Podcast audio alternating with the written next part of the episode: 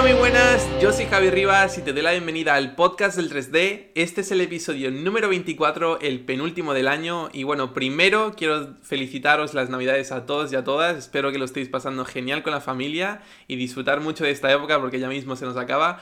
Pero hoy tengo la suerte de traer a un perfil que tenía un montón de ganas de traer porque bueno, ya sabéis, he comentado en varios episodios que estoy maquinando mi reel de compo y como ya habéis escuchado también a varios compes que han pasado por aquí, en una reel de Juno se necesita roto, roto, roto, roto, roto, así que qué mejor que un roto prep artist y en este caso está en Rise FX, nos comente cómo es su día a día, así que hoy ha venido al podcast el 3D Sergio López, ¿qué tal?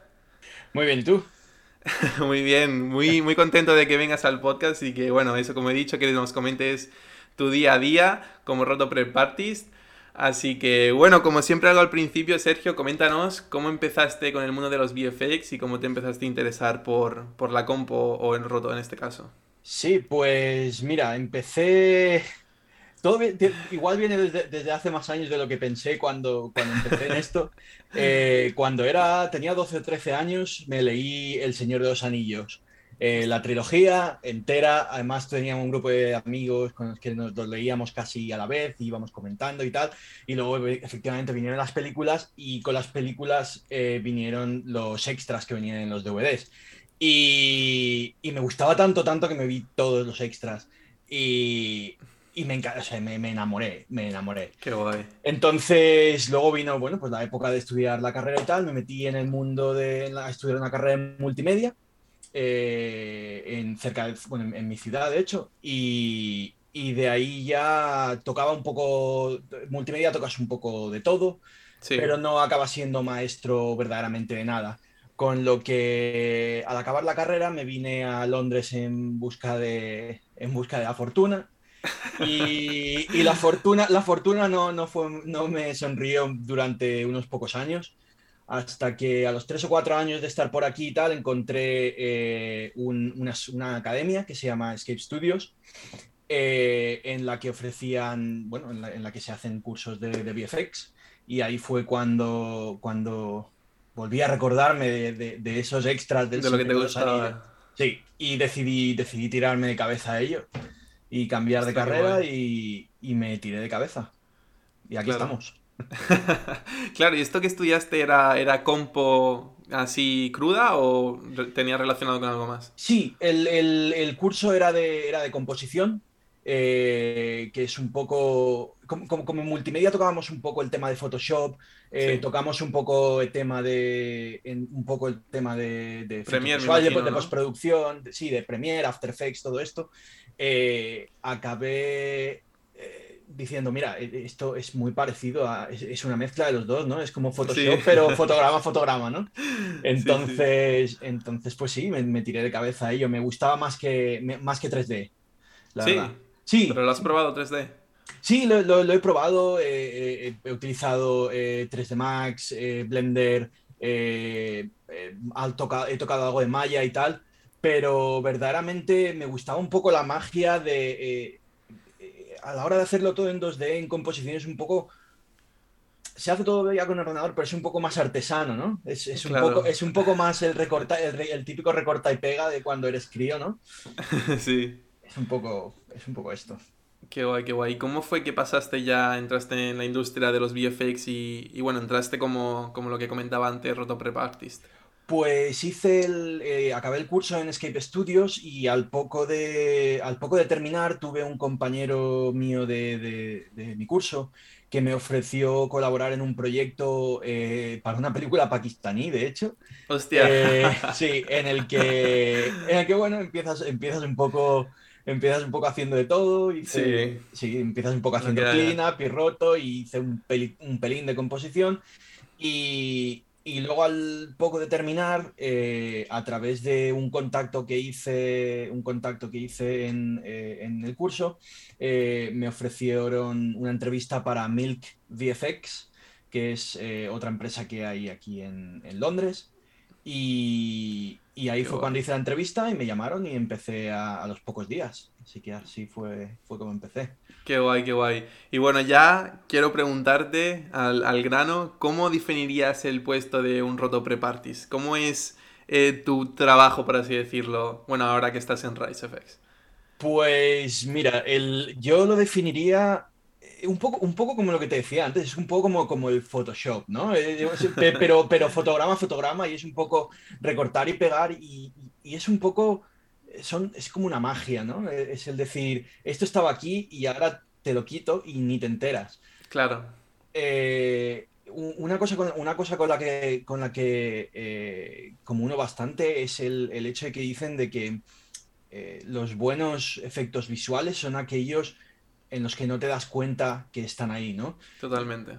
Y se aplican muchas veces a las películas que son menos efectistas Quiero decir, tienes cosas como, como Marvel, que a nivel de efectos visuales son espectaculares, pero a la hora de la verdad es, ciencia ficción, es magia. Y verdaderamente los efectos visuales más eh, impresionantes muchas veces son cuando haces eh, cosas de, época, por ejemplo, eh, en la que una película que se me viene a la cabeza que vi hace poco fue Last Night in Soho, la última noche en el Soho, en el que te transportan a ese Londres, a ese Londres de los, de los 60 eh, creo que es los 60, ahora no, me acuerdo muy bien. De sí, una fecha antigua. Sí, pero, pero, es esto, y, y, hay efectos visuales, pero verdaderamente están tan bien hechos que te crees que no, se, notan. Que no se notan, ¿no? Y esa es, y esa es la magia de, de, de todo esto. Qué guay, qué guay. Sí, sí, es, es totalmente cierto lo que dices de que los efectos invisibles son los, los que realmente tienen el, bueno, curro, todos tienen curro, pero como que se, se aprecia un poquito más el saber, esto seguramente no lo han hecho en un set, seguro que tiene green screen o blue screen, blue screen así que aprecia lo que estás viendo porque esto ha tenido mucho curro. Y, y esto también lo hablábamos con, con Ramón, de que realmente el, trabajo, bueno, de roto y de, de cleanup y todo esto es súper, súper, súper importante porque, claro, casi todo tiene, pues, o 3D, cosas que tienes que poner de encima, cosas, que tienes que limpiar y todo esto. Y realmente vuestra labor es, bueno, vuestra labor y la labor de un roto pre-parties es súper importante. Sí, es, eh, es, es, esencial. Eh, los, los compositores necesitan necesitan de, una buena roto y una buena prep para hacer lo que hacen ellos, ¿no? Y, además somos, somos de las primeras personas que nos ponemos en contacto en temas de postproducción, somos de las primeras personas que nos ponemos en contacto con, el plano, ¿no? Con, claro. Eh, y en el que te das cuenta de las cosas. Y hay muchas veces en las que incluso tú mismo sugieres, sugieres cosas que hay veces que ni, se han dado cuenta mientras se, grababa el plano, ¿no? Yo he tenido algunos planos de cleanup en el, en el que eh, tenía un, briefing, ¿no? Una tarea, me dicen, tienes que limpiar esto. Pero luego mientras estás trabajando en el plano te das cuenta de cosas de, mira, es que ahí el, está aquí este reflejo eh, que se ve al, al cámara o se ve al resto ¿Me entiendes? O, sí, sí, sí. O el tío este todavía lleva el reloj y entonces eso también te da un poco de, de no sé cómo decirlo ahora, pero un poco de, autonomía, ¿no? Claro, sí, sí, se puede decir así, sí, sí. ¿Y cómo es, cómo es tu día a día? ¿Cómo ha sido, por ejemplo, hoy que, es lunes, cómo ha sido el día como, como tu labor en Rice? Pues mira, si te digo la verdad, estoy estamos en una semana un poco rara porque entregamos el último proyecto en el que estábamos trabajando el viernes pasado. Todavía hay algunos planos que se, que se llevan, que se van a, pasar a, enero, eh, pero tengo muchos compañeros que se han ido de vacaciones, así que eh, se, han se, han redistribuido muchas tareas. Ya ves. Pero básicamente, bueno, empezamos el día un poco con una, con una reunión, nada más empezar el, el día en la que se eh, hablan de los objetivos que vamos a cumplir ese día, eh, si hay algo que se quiere destacar, si hay algo que, quieres que preguntar, etcétera, etcétera. Y, luego, bueno, pues ya nos dividimos cada uno y empezamos a trabajar. Eh, entonces yo normalmente reporto a un, supervisor, ¿no? Y, al departamento de producción y, y ellos normalmente sobre las 12 del mediodía o así siempre tenemos una sesión de lo que llamamos dailies, en ah, las que eh, revisamos el trabajo que hemos, que hemos hecho hasta, hasta, hasta ese momento. Vale. Y luego solemos tener otra sesión sobre las 4 de la tarde, eh, en las que igual hemos estado trabajando en las, en las anotaciones eh, que nos han dado previamente durante el día o el día anterior, dependiendo del plan en el que estamos trabajando. Claro. Qué guay, qué guay. Y claro, ¿cómo es? Eh, quiero preguntarte ya por curiosidad, como te comentaba, de que yo eh, justo te hablé cuando estaba haciendo un plano de roto. ¿Cómo es el recibir un plano? ¿Qué pasos sigues tú? Que te dicen, por ejemplo, el roto de este personaje o recórtame esta mano que se sale del green screen. ¿Cuál es el proceso que sigues tú cuando te dan un plano? Pues mira, yo normalmente lo que hago lo primero de todo me hago una visualización entera del, entera del plano dentro, de, dentro del programa, dentro del software y, me aseguro sobre todo de que el, de que el briefing que me han dado es, correcto, ¿no? Eh, entonces luego a partir de ahí ya empiezo a mirar cómo, cómo atacar la roto, cómo, cómo, cómo, ponerme a ello, ¿no? Eh, si hay un green screen o un blue screen, efectivamente pues puedes hacer un proceso de keying en el que sacas todos los detalles, eh, pero luego hay veces que tienes que tirar de un tracking, ya hay veces que un tracking te tira mejor en 2D, otras veces que tienes por suerte una cámara, eh, una, cámara ya hecha por un, por un tracker en, 3D, eh, o simplemente pues hacer la roto mano a mano. Sí, fotograma, frame a frame. Fotograma, fotograma, ¿sabes? Lo, típico que te enseñaban de Disney cuando tenía el estudio de 2D abierto con el papel traslúcido y iban 1-2, es muchas veces tienes que acabar haciendo rotoscopia así, porque hay veces que es la mejor opción. Claro, sí, sí, porque yo quiero saber realmente si hay algún truco, algo que nos ocultáis de que clic y ya como que es más fácil hacer la roto. No hay nada como pues, eso. No, la verdad, la verdad es que no. lo, que suele, lo que a mí me suele ayudar bastante, sobre todo, es si, si, hay, si tienes ya una cámara hecha con un tracker y, puedes hacer en la rotoscopia eh, a través del espacio en 3D. Eh, eso ayuda bastante. El problema es que, como comentábamos antes, el, muchas veces los roto pre-party somos los primeros que estamos en contacto dentro de la, postproducción con un plano y muchas veces no disponemos de, una cámara, por mucho que nos gustaría tenerla, ¿no? Claro. Entonces, pues tienes que acabar tirando de tracking en 2D y de, y de roto frame a frame, ¿no? Ostras, qué locura. Y claro, cuando dices de, de, tener la cámara, ¿esto lo dices porque te es más sencillo porque lo llegas a estabilizar ¿Y, es más sencillo o cómo, Exacto, es? efectivamente. Eh, cuando, cuando tienes una cámara, haces una, una estabilización en, 3D sobre un objeto y, luego haces la rotoscopia y, lo haces un match move y entonces es mucho más fácil, ¿no? Claro. Luego también dentro del problema muchas veces tienes la cámara pero tampoco tienes el objeto en el que proyectarlo, con lo que muchas veces tienes que acabar tú mismo creando el objeto, haciéndote tu propia geometría, aunque sea muy básica, una, simplemente una carta, un cilindro, una esfera, eh, lo que sea que se aproxime, y, y así muchas veces es como, es, la manera más fácil en la que se, puede, se puede hacer una rotoscopia, aunque no siempre es el caso. Ya, me imagino. Claro, y en este caso que has dicho también Tracker 2D, ¿en qué punto a lo mejor, imagínate que tienes un personaje moviéndose de izquierda a derecha con una cámara fija?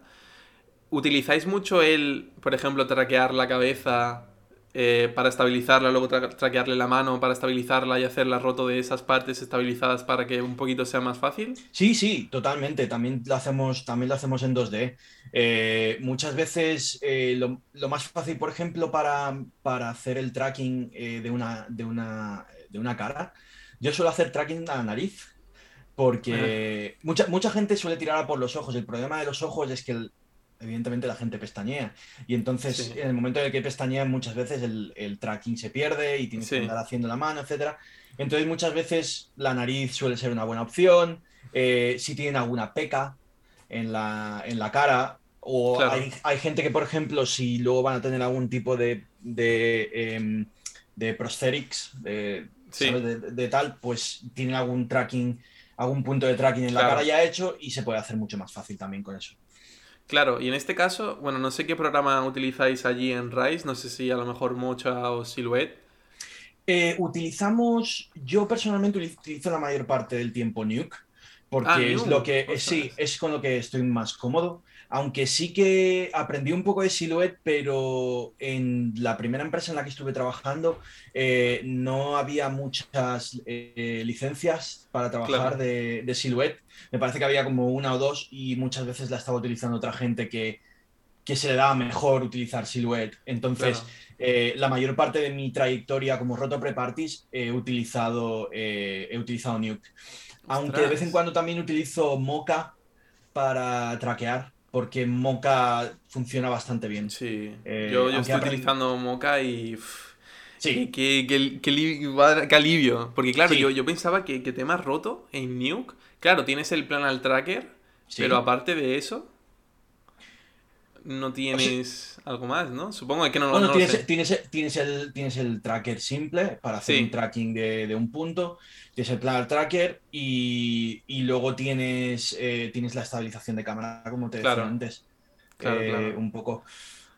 Si te digo la verdad, no soy muy fan del Planar Tracker. Al principio, cuando, cuando hacía el curso y tal, me parecía un poco lo mejor, lo más, la magia. Claro, Y luego la experiencia me ha enseñado de que es bastante complicado que un Planar Tracker te salga bien. ya ves. Eh, porque además muchas veces el Planar Tracker, si no te das cuenta, uno de los puntos siempre se acaba disparando bastante por la perspectiva, alguno de los puntos se acaba disparando siempre muy lejos del plano y acaba, Claro. creando, problem- y acaba creando problemas de procesamiento dentro de, de tu ordenador.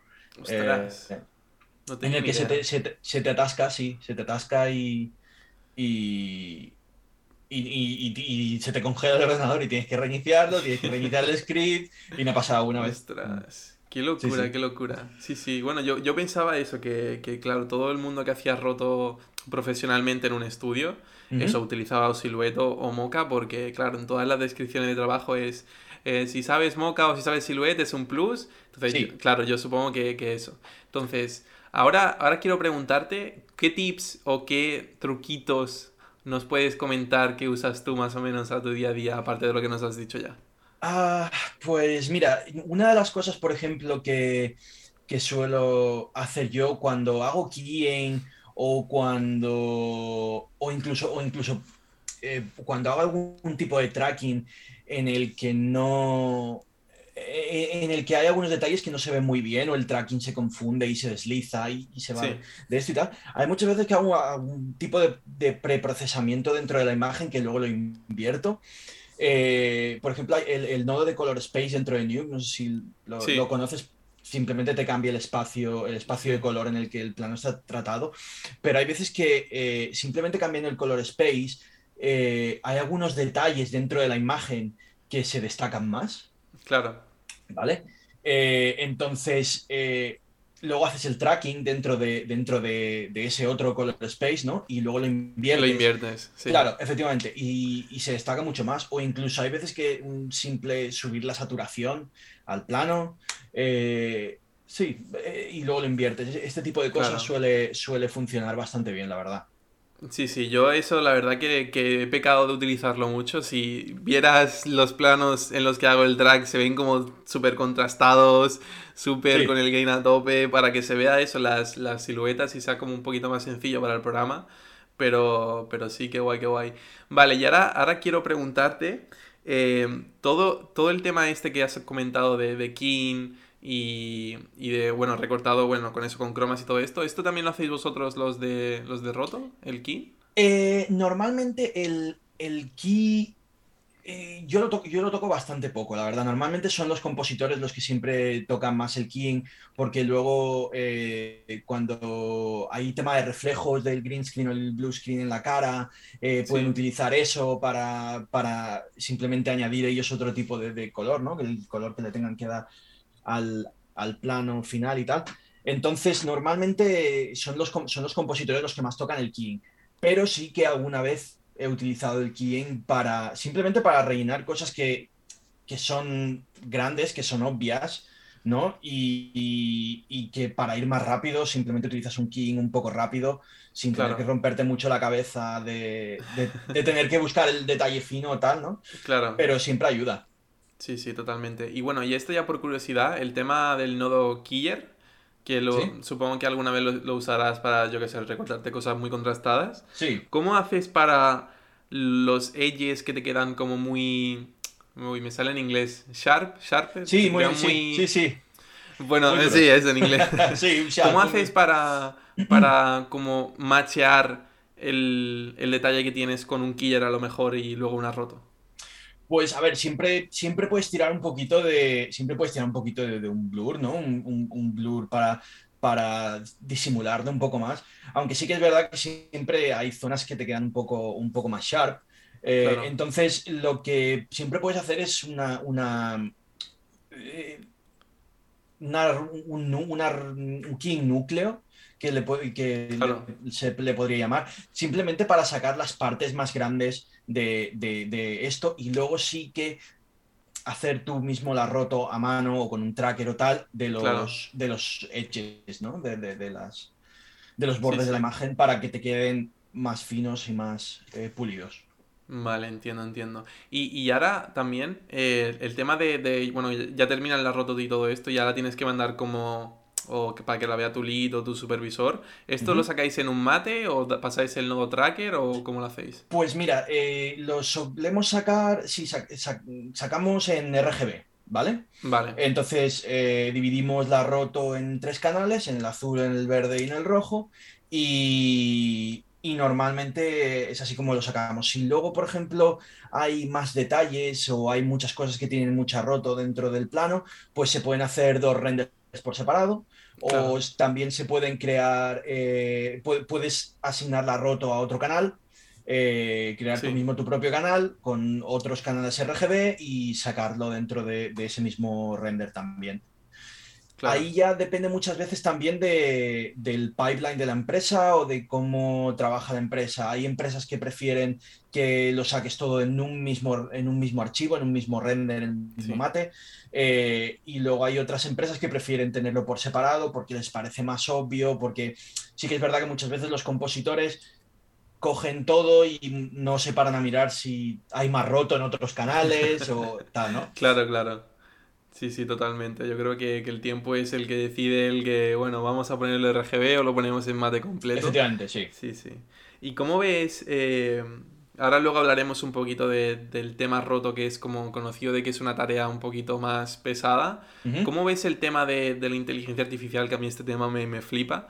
Para, para, el tema de, de, la roto, que se está viendo que ya hay algunos estudios, algunos papers que están sacando que en algunas rotos sencillas, incluso New creo que tiene un nodo últimamente que metió como una roto con inteligencia artificial. ¿Cómo, cómo lo ves? No sé si lo habéis hablado en el estudio, ¿qué opinión tienes de todo este tema? Pues mira, si te digo la verdad, no lo hemos hablado demasiado en, el estudio. Sí que es verdad que eh, en los últimos años se ha visto un poco una fuga de, eh, de que los estudios, sobre todo por aquí, por Londres y por Canadá, suelen, suelen abrir estudios en, otros países y suelen exportar la roto en, otros sitios en los que la mano de obra es un poco más barata, porque la rotoscopia, depende de cómo, pues puede llevar bastante tiempo, ¿no? Eh, entonces sí que, sí que cuando estuve estudiando el curso y tal, nuestro profesor nos pasó un vídeo bastante interesante eh, sobre los avances que se habían hecho en, en las cámaras para, eh, para hacer rotoscopia dependiendo de la profundidad de campo, en la que básicamente la cámara cortaba la profundidad, el plano en profundidad, lanzaba como, lanzaba como, creo que lanzaba como rayos a, a... LiDAR puede ser. A través, no me acuerdo si te digo la verdad, es que hace bastante tiempo. Pero simplemente la cámara lanza rayos y dependiendo de lo rápido que responda a la lente, eh, calcula cuál es la, a cuánta profundidad está. Tú luego puedes recortar asigna eso a, la rotoscopia. Sí, como un canal. ¿no? Entiendo. Ostras, qué locura, no sabía eso, tío. Sí. Eh, sí, luego te, puedo pasar el vídeo si lo encuentro de nuevo, si lo quieres eh, añadir a la descripción de, vale, esto. Perfecto. Pero sí, es bastante, es bastante, es bastante loco, nos van a dejar sin trabajo. claro, porque ahora, eh, ¿cuál es tu, cuál es tu meta ahora mismo eh, o no sé si a lo mejor el mundo del roto te encanta, te, te fascina, yo que sé, hacer la roto o lo que sea. ¿Cuál es eh, tu posición? ¿Cómo te ves, Sergio, dentro de un año? Pues sinceramente estoy empezando ya a... Me gustaría empezar ya a dar mis primeros pasitos dentro de, la composición. El año que viene me gustaría ya estar a tiempo completo dentro de lo que es la, composición. Eh, he, tenido, he tenido compañeros de, por ejemplo, que estuve estudiando con el curso que han sido eh, bastante más aplicados de lo que igual he sido yo y han podido acceder directamente a, lo que es eh, composición o han estado menos tiempo que yo en rotoscopia. Pero sinceramente tuve, entre que acabé la carrera, y empecé dentro del mundo de los efectos visuales. Tuve unos años en los que no estuve mucho en contacto con la industria y, verdaderamente el empezar, de, el empezar con rotoscopia y preparación me ha servido para darme una, una buena base y estar yo más seguro a la hora de, ascender dentro de la industria. ¿no? Eh, una, una, de las cosas que no quiero hacer es quemarme, en cierto modo. Eh, hay muchas, eh, conozco a mucha gente que lleva trabajando en la industria X años y, muchas veces cuando se tiene que, entregar un proyecto se está en la, recta final, hay que echar más horas porque hay que, hay que entregar y hay que entregarse al cliente y, hay mucha gente que, eh, que ata proyecto con proyecto, ¿no? Y, van de un proyecto al siguiente proyecto, al siguiente proyecto, van saltando de estudio a estudio y, van de crunch en crunch y se acaban quemando muy rápido, ¿no? Entonces, yo una de las cosas que no quiero es, es, que, es quemarme, es, es el, el aborrecer este, esta industria en la que entré con tanta ilusión y que me gusta tanto, ¿no? Eh, por el simple hecho de querer correr y llegar a dos sitios más rápido. Totalmente de acuerdo. Disfrutar el viaje y, ya llegaré donde, donde tenga que llegar, ¿no?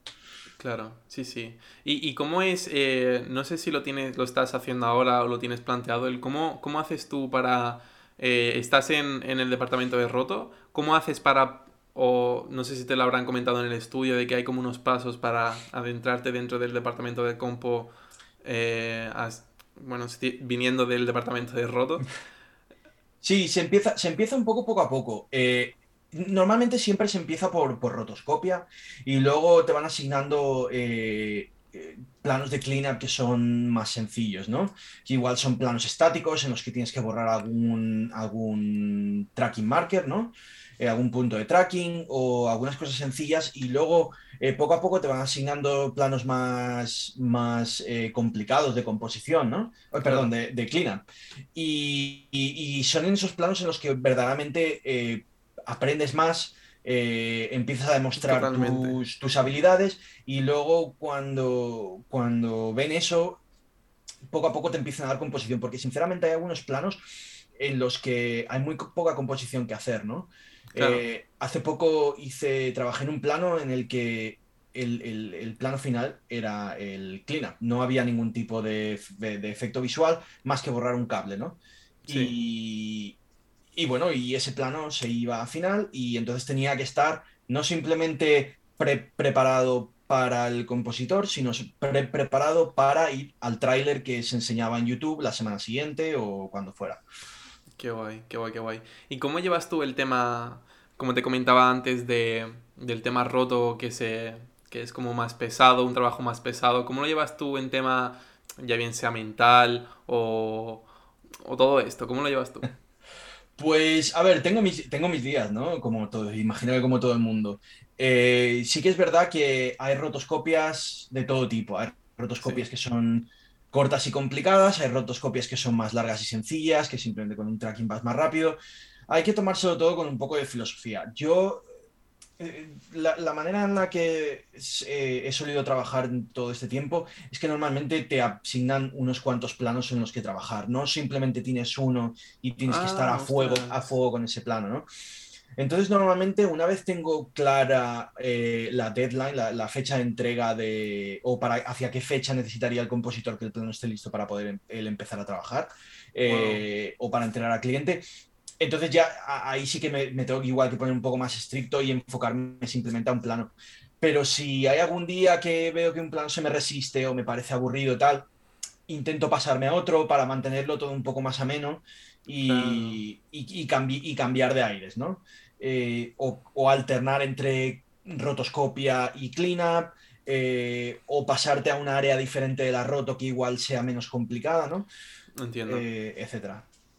A mí una de las cosas que más me gustan de la roto es que es como solamente visual, no tienes que escuchar nada, entonces como yo siempre que hago una roto me pongo un vídeo, me pongo un directo, me pongo lo que sea y es como, oh, Sí, en verdad hay veces que me apetece hacer una roto nada más para ponerme un vídeo, un directo sí. y, ya está, ¿sabes? Sí, no, totalmente, totalmente. Yo hago lo mismo. Siempre tengo, siempre tengo algo, algo en, el esto, ¿no? Eh, antes de empezar, antes de empezar en, esta industria no solía escuchar mucho podcast. Eh, pero al poco de entrar sí que es verdad que escuchar toda la, música, escuchar música todo el rato se me acaba haciendo largo, sobre todo ocho horas al día, ¿no? Entonces empecé a escuchar podcast y, verdaderamente me he aficionado a los podcasts. Eh, como, como el tuyo, como podría ser de incluso de cualquier otro tipo, ¿no? Hay podcasts de 100.000 de estilos que te pueden, te, pueden hacer la jornada muchísimo, muchísimo más amena. Qué guay, qué guay. Y ahora que también has hablado de, de tema cleanup, también quiero preguntarte, tema curiosidad, ¿cómo, ¿cómo es el proceso que también sigues cuando tienes que borrar, em, ponte que tienes que borrar un marcador que tiene en una gorra o un cable de estos, de los stands y todo esto? ¿Cómo, cómo sigues el proceso? Pues mira, lo importante dentro, lo, lo que considero más importante que he aprendido durante, eh, durante todo este tiempo es, eh, tienes que pensar en el plano eh, capa a capa. ¿Vale? Porque muchas veces, muchas veces eh, no te das cuenta y hay algo que barre la imagen y, la barre tanto en un objeto que está por delante como que está por detrás. Entonces siempre eh, empieza por lo que está más lejano, ¿vale? Y asegúrate siempre de que eh, cuando haces el parche para el cleanup, haz un parche que te dé un área bastante generosa en la que poder trabajar porque muchas veces se da el caso de que el cliente cambia de idea y quiere hacer, quiere limpiar algo más o tal, y siempre, siempre volver a ese punto de atrás es más complicado. Entonces es preferible, es preferible eh, darte un poco de margen que hacerlo todo preciso y al pixel, pixel perfect, ¿no? Sí. Y que luego venga el cliente y te diga, no, es que mira, necesito que me hagas eh, sí, necesito que no solo me borres el, el, marker, pero también necesito que, yo qué sé, que me borres la nariz del... Sí, una peca o que me borres la nariz del tío porque al final lo vamos a hacer un alien de otra raza. Un Voldemort. Exacto, un Voldemort, un Voldemort del palo, ¿no? Cualquier cosa. Eh, entonces siempre empieza capa a capa, empieza por la parte de atrás y darte, date siempre un margen generoso para poder trabajar eh, porque yo creo que ayuda, a, la larga te ahorra, a la larga te ahorra tiempo. Claro, sí, sí, totalmente. Y luego, claro, eso luego con una roto eh, milita, del, delimilita, no. delimitas. delimitas eso, delimitas como la, parte que quieres la, el, el cleanup y, y, listo. Claro. Y, y, quiero preguntarte cuando, cuando tienes que, por ejemplo, imagínate que aquí en mi pared hay un póster y lo quiero borrar y la cámara se mueve, el personaje pasa por delante. ¿Y, cómo haces tú para traquear esa pared para, bueno, luego pegar lo que es el, el cleanup? Cuando hay algo tan complejo. Pues cuando hay algo más complejo siempre es, siempre es, más, es más tricky, es, más eh, complicado tienes que tirar de todo tipo de técnicas, de, absolutamente de todo tipo. Desde un tracking en, en, 3D, combinarlo con un tracking en 2D, con, y luego combinarlo con, con una roto mano a mano, y, o sea, fotograma a fotograma, ¿no? Claro. Eh, es, es, es, un proceso más complicado que conlleva más horas y, y muchas veces eh, simplemente tienes que ser realista, ¿no?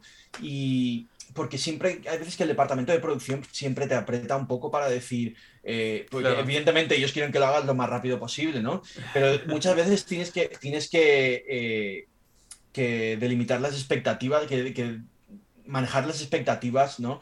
Y decirle, mira, esto me va a llevar más tiempo porque pasa esto, la cámara se mueve, encima hay motion blur, encima tengo el tío este que me pasa por delante y luego hay un lens, un lens flare que tengo que recuperar. Eh, etcétera, etcétera, ¿no? Hostias, qué locura, claro. Esto también, por ejemplo, yo que estoy en un trabajo como, como editor de vídeo, tú preguntas a tus compañeros, oye, eh, ¿una roto que pasa un personaje? ¿Cuánto tiempo tardas tú? Más o menos para saber el tiempo, porque por ejemplo a mí me pasa que yo hay veces que le pregunto a mi compañero, oye, ¿tú cuánto tardarías en hacer, editar X vídeo o hacer X motion gráfico o lo que sea para, joder, saber, vale, si tardo más de una hora o si él me ha dicho una hora y tarda más de una hora, es como algo, algo está pasando, ¿sabes?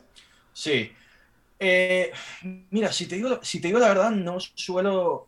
No, yo no, lo suelo, no lo suelo poner en. No lo suelo poner en horas. Lo, suelo poner más en, jornada laboral. De decir, mira, te puedo terminar esto. Sobre todo como tenemos las sesiones, como tenemos las sesiones estas que te digo de, de dailies en las que valoramos las notas, el trabajo y tal.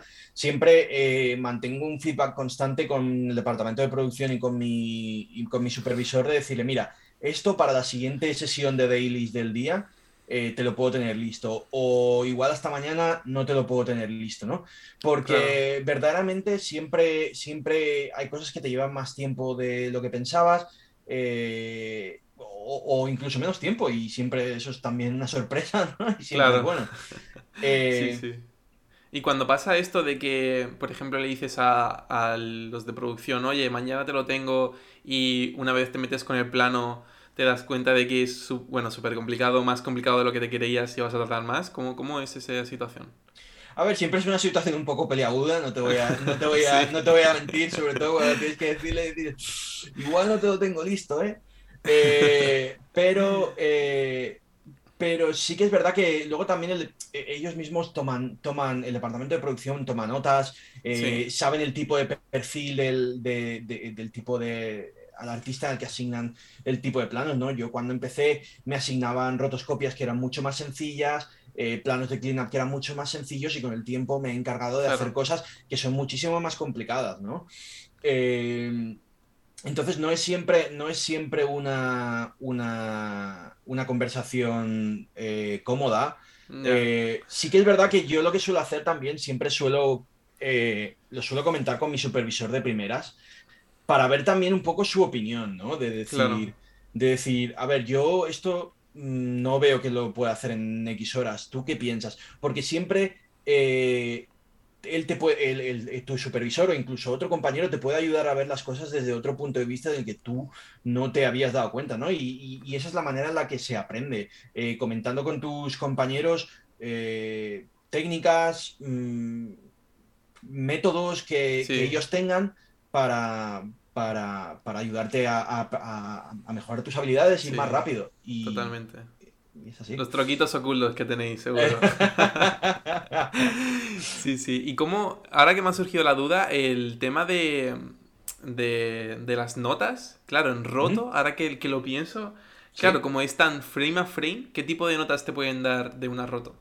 Pues normalmente, eh, si hay algo muy especial, normalmente el, el, supervisor va fotograma a fotograma eh, siempre que de primeras hace un, hace un barrido del, plano, ¿no? Como, como suelo hacer yo cuando cojo, el plano, y mira si hago que destaque, algo que verdaderamente digas, mira, es que te has dejado esta, te has dejado esta, esta shape, ¿no? Eh, eh, esto, sin, sin, no la has matado en cierto fotograma en el que tenías que haberla matado para que en esto, ¿no? Y se ve flotando algo ahí súper raro y tal. Entonces, esa es la primera, ¿no? Y luego, eh, y luego hacen otro barrido un poco más fotograma a fotograma, o en vez de, ir a 24 o 25 fotogramas por segundo, que es lo que estamos acostumbrados, eh, lo bajan a 8 o a 4. Entonces, para que vaya todo más lento, Luego hay veces que eh, lo visionan en, rebobinado, lo revisionan al, ah, revés y muchas veces porque sí que es verdad que tenemos el ojo humano, lo tenemos muy acostumbrado a ver las cosas tirando hacia adelante, ¿no? Y cuando pones las cosas hacia detrás, notas cosas que, tirando hacia adelante no las verías. Claro. Y, esto, y entonces así pues eh, se van tomando notas y entonces normalmente te las dan eh, o foto, si hay algo que es en un fotograma en concreto te dan la nota de fotograma 11.031 eh, tal y, o si es un, un, espacio de frames, ¿no? Del 1020 al 1050, te has dejado esta tal, esta forma sin matar o tal, ¿no? Claro. Sí, sí, claro, porque claro, yo tenía como esa dudilla de, de, Porque yo la ruta que he hecho también hay algunas que la he hecho fotograma a fotograma. Y claro, como tú al ser. Tú al hacerla fotograma a fotograma, como que te, te cercionas de. Joder, esto tiene que quedar bien. Lo estoy haciendo fotograma a fotograma. Entonces, como que no hay ese a lo mejor nivel de fallo que a lo mejor con un key que lo haces en un frame y a lo mejor en el frame 200 después salta algo, pero, pero eso. Quiero preguntarte ahora, em, ¿cuál ha sido la roto o el trabajo o la cleanup más complicada que has hecho? Que, que al verla o al terminar le has dicho, me cago en todo donde me he metido. pues Mira, eh, yo te, comentaría, te comentaría dos. Uno fue para, eh, para una serie que se llama Good Omens, Buenos Presagios, eh, que, que, fue en Amazon Prime. Era un plano en el que dos actores salían de una casa y tenían, estaban como en medio de un tornado. Entonces, los actores tenían atados a ellos mismos cables y en cierto momento cuando salen de las casas los cables se tiraban hacia arriba, los actores salían volando, sí. ¿vale? Y se quedaban cogidos a un poste del, por, del, del, porch de, la casa. De la casa. Sí. Mm.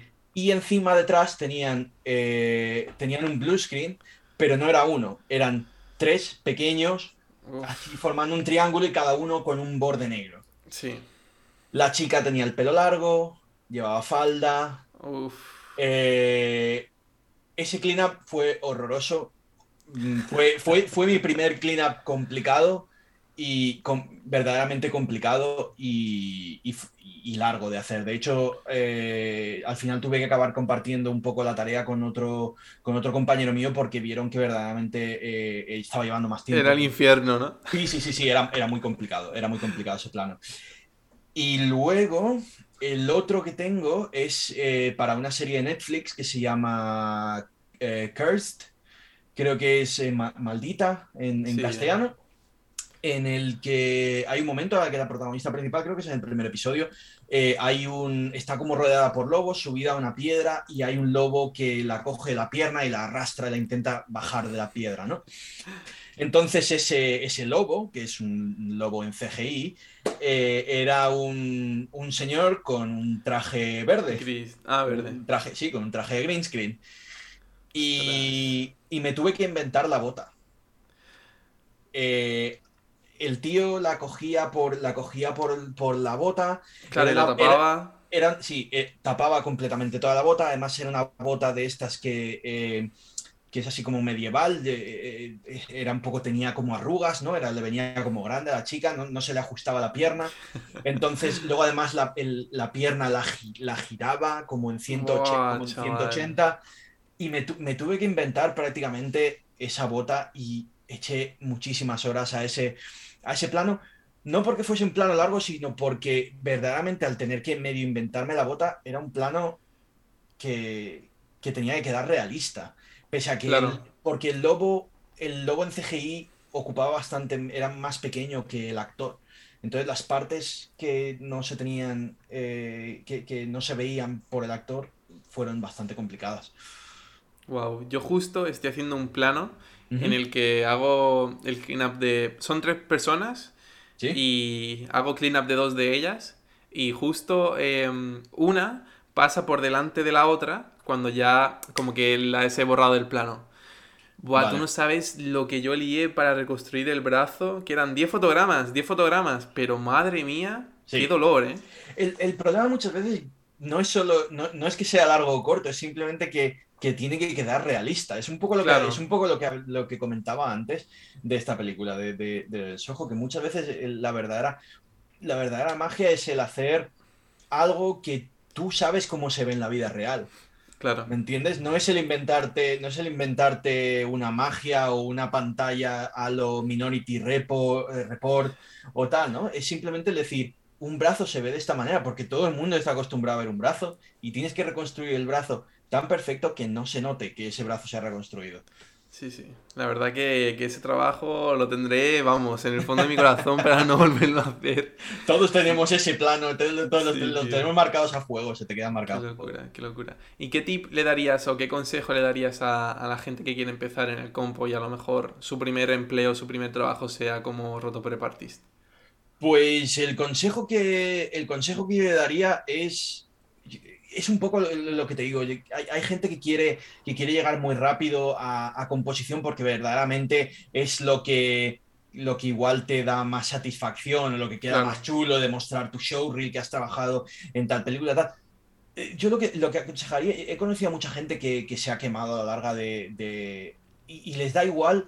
Eh, trabajar en, que, que, la película sea la película que acabe siendo la más taquillera de todos los tiempos, porque acaban muy quemados. Claro. ¿Vale? disfruta del viaje, no tengas prisa. Eh, sí que es verdad que la rotoscopia puede llegar a ser bastante monótona, pero, pero tu momento, tu momento, el momento llegará de, demostrar, de demostrarte, de demostrar a tus eh, supervisores que verdaderamente tienes lo que hace falta para ascender y para llegar a, cleanup y cleanups más complicados y de ahí pasar a composición y de ahí llegar a donde quieras llegar, ¿no? Claro. Sí, sí, totalmente. ¿Qué, razón tienes en, este sentido de, que realmente calma? Porque todo con trabajo al final llega, así que si tú te lo ocurras, si tú le pones las horas o, lo haces bien, intentas mejorar siempre, vas a llegar a todo, todo lo que te propongas en este caso. Sí, Totalmente, totalmente. Perfecto, pues vamos a pasar ahora a ver una reel que nos habéis mandado por el link de la descripción, como lo tenéis siempre, así que si queréis que lo revisemos en el siguiente episodio, eh, mandarlo ahí, así que nos vemos ahora. Eh, la reel de Iván García, que, que como comentábamos este es de composición y el primer plano está muy bien presentado, muy rápido. Sí, el primer plano está muy bien, además se nota, eh, me gusta mucho todo el detalle que ha sacado en el pelo, que, se puede, que se puede ver por aquí. Eso está genial porque muchas veces, sí, en el alfa porque eh, muchas veces el pelo es lo más complicado de hacer rotoscopia y de sacar el detalle. Es, es siempre lo que da más realismo a, una composición, cuanto eh, eh, el, el, detalle fino es lo que lo hace más real, ¿no? más verosímil. Y, verdaderamente eso está muy bien. este segundo plano yo creo que se podría cortar un, un pelín, un pelín más para demostrar el, efecto final, sobre todo al principio. Eh, creo que hay unos fotogramas de, por demás.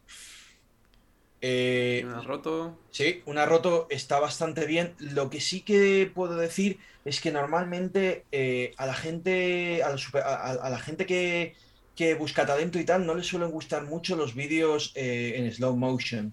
para rotoscopia, porque hacer, hacer una rotoscopia en slow motion, digamos que es más sencillo, sí. ¿no? Eh, porque se alargan los fotogramas, hay menos transiciones. Entonces es simplemente, eh, es simplemente el, único detalle que diría ese plano, pero lo demás está, está bastante bien.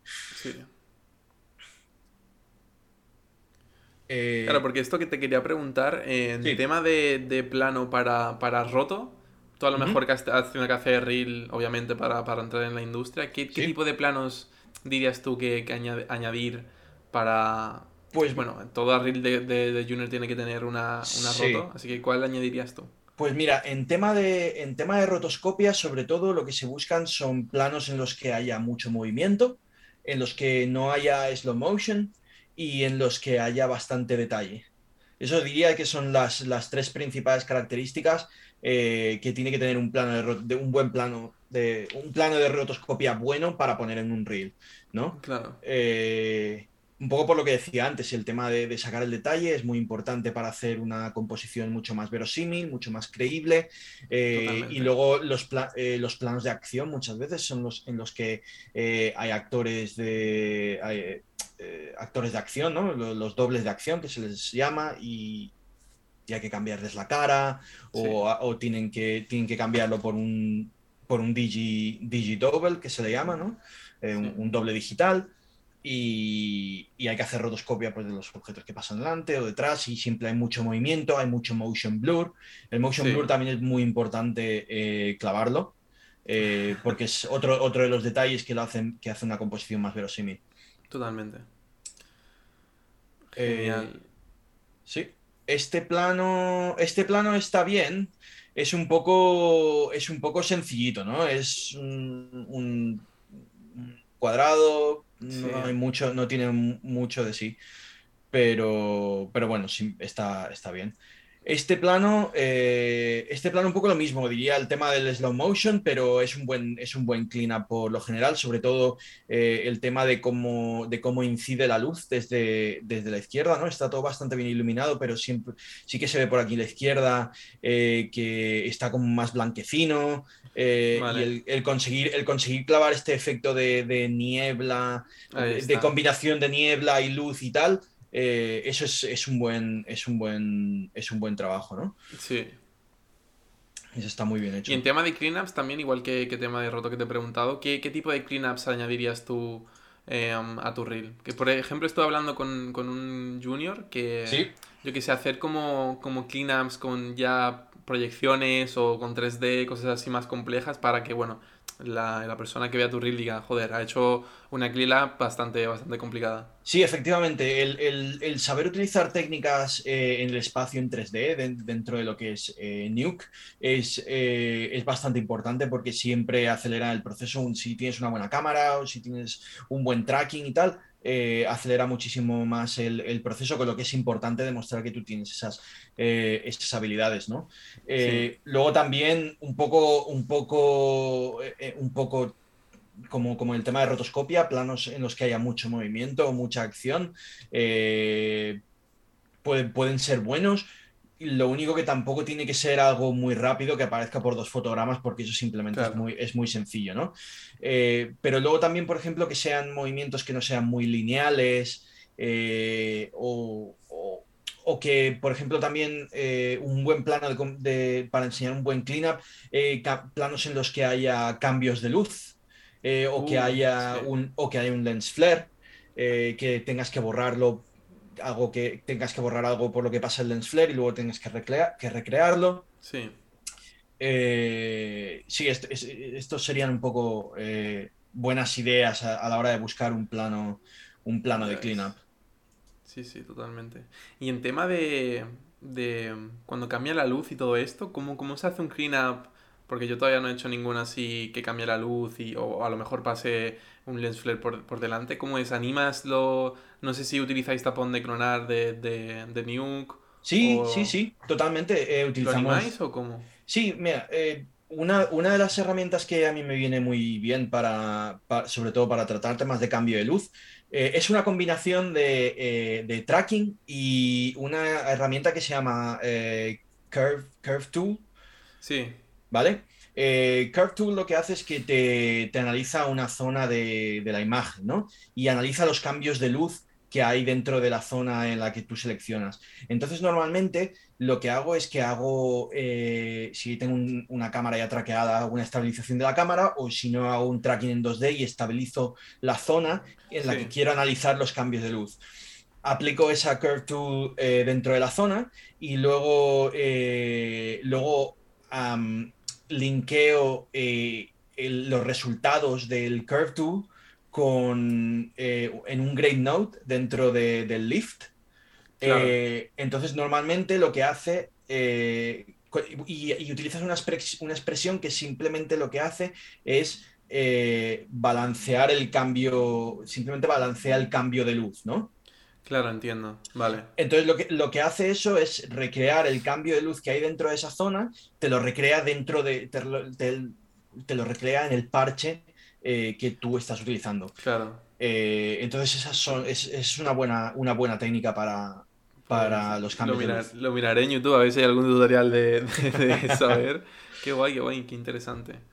Claro, Sí. porque por ejemplo aquí en este plano de- del chico a lo mejor hay un poquito de cambio de luz y lo aplica Iván. ¿Puede Sí, ser? efecti- sí, efectivamente. Ahí al principio tienes, tienes eh, ahí al principio está un poquito más oscuro y luego según va girando se va haciendo un poquito más claro, ¿no? Como podemos ver aquí. Y el resultado final, la verdad que le ha quedado bastante bien. Es un cambio de luz sutil, pero es bastante. Claro, que si no lo tocas está sí, bastante cuadrado. nota. Exacto, exacto. Ahí está. Creo que lo ha, con- lo ha hecho bastante bien porque los dos primeros planos realmente son buenos planos para Sí. demostrar sus habilidades. Eh, sí que el segundo igual lo acortaría un poco, pero está muy bien. E igual sí que eh, intentaría añadir algún plano que tenga igual un poquito un movimiento un poquito más complicado, un poquito menos lineal, porque tanto el de la carretera como el de los camiones son planos que tienen un movimiento lineal, ¿no? Sí, Eh, pero sí, yo esas, esas serían mis notas, pero en general. Es un buen, es un buen eh, showreel. Es muy buen showreel. Pues, pues Iván, ahí lo llevas. Así que, así que guay. Bueno, Sergio, terminamos ya por aquí el episodio. Como ya te he dicho antes, se me ha pasado súper, súper rápido. No sé, esto ha sido una charla súper interesante. Espero que a la gente también le guste y le parezca también muy interesante. Ha sido un placer conocerte y Igualmente. como siempre hago al final de los episodios, dejo que el invitado se despida. Así que espero vernos pronto. Pues sí, nada, muchas gracias por, por, invitarme a tu programa, Javier. Yo me lo he pasado muy bien también. Espero que haya servido para aclarar algunas dudas a la gente que quiera entrar dentro del mundo de los VFX y, y dentro de una posición que suele ser de las, de, de las más eh, junior, ¿no? Y, espero haber aclarado algunas dudas y, y nada, y si alguien quiere eh, contactar conmigo y mm, eh, tiene alguna duda o tal, yo encantado. Claro, genial. Bueno, pues tenéis eh, su perfil de LinkedIn, como siempre hago, lo tenéis en la descripción. Así que listo por aquí. Mirad el episodio siguiente porque va a ser muy, muy guay. Y bueno, nos vemos. Chao. Hasta otra.